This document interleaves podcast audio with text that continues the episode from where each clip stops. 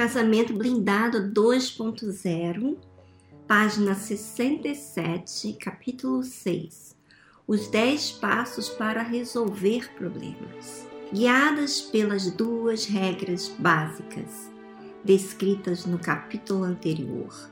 As empresas de sucesso prosperam e avançam todos os dias, resolvendo desde problemas pequenos e fáceis até os maiores e mais complexos. Podemos decompor esta arte de resolver problemas em dez passos distintos que se adaptam muito bem à empresa do casamento.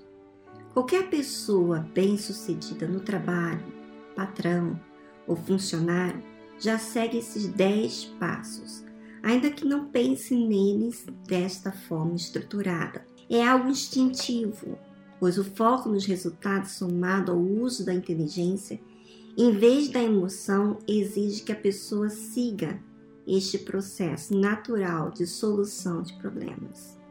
A mente empresarial está acostumada a seguir este processo instintivamente, sem mesmo pensar muito nele.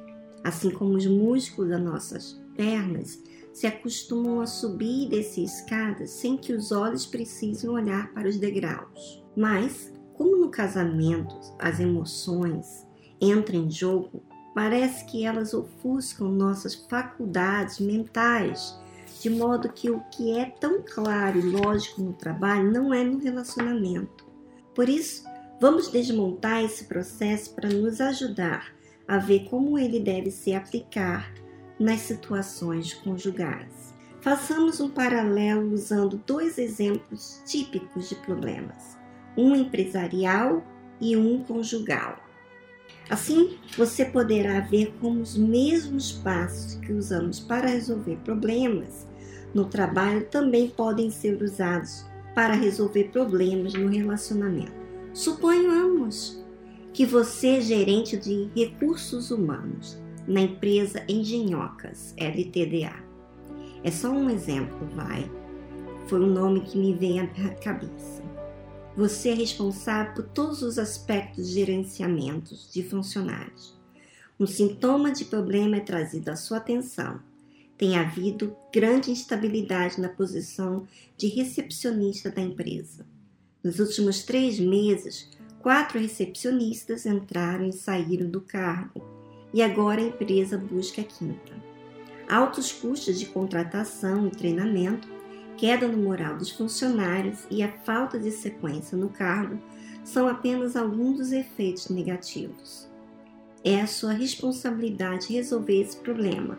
O seu patrão quer resultados.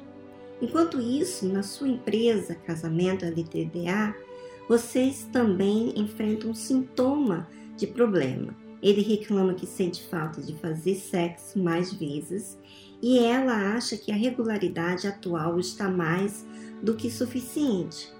Isso por vezes tem afetado os ânimos dos dois, fazendo com que ele fique indisposto com ela e ela se sinta pressionada por ele. Vocês dois querem um resultado satisfatório para esse impasse. Vamos agora aos 10 passos para resolver esses problemas.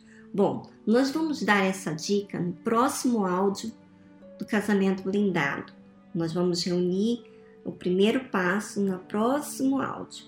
Mas antes, eu quero que você, minha amiga internauta, pense na situação, como o Renato aqui mesmo falou, sobre casamento e empresa. Veja que quando se trata da empresa, eh, muitos funcionários, muitos deles trabalham de acordo com o resultado que eles querem oferecer ao patrão ou até mesmo ao seu trabalho. Mas quando se trata do casamento ou quando se trata da vida familiar, como mãe, como marido, como esposa, aí entra várias desculpas como que eu tenho razão, você não tem razão. Entra aí vários argumentos alimentando até a sua opinião, mas não olha para o seu foco. E isso traz um sério problema. Exatamente isso acontece também quando você fala com Deus. Você fala daquilo que você sente, mas você não fala daquilo que você crê. Você pensa nas suas emoções, mas você não pensa no seu foco. E aí entra o motivo pelo qual não resolve o problema. Fica vivendo a base das emoções e não a base de uma fé racional. A fé racional demanda de mim um raciocínio. Como é que exerce um raciocínio? Ele tem que medir as situações, as emoções que está sentindo e o resultado que eu quero. Então, procure, minha amiga internauta, avaliar o seu foco quando você vai falar com Deus, quando você vai resolver um problema, não entre nas suas emoções, mas entre no seu foco, observando aquilo que você tem que mudar, como também observar aquilo que a outra pessoa tem que mudar. Só que você sabe que a outra pessoa não está na sua responsabilidade de impor sobre ela. Se ela não faz, por exemplo, numa empresa, se ela não faz o que é mandado, então, naturalmente, ela vai chegar a uma situação em que vai ser mandada embora, né, na empresa. Porque não tem como continuar. Pode ser família, pode ser quem seja. Mas por causa do péssimo rendimento, de não saber resolver os problemas ou se sujeitar a disciplina, então não tem como ficar naquela empresa. A mesma coisa, quando você não se sujeita a essa disciplina, que é uma organização que vai em contra até suas emoções, mas é o que resulta.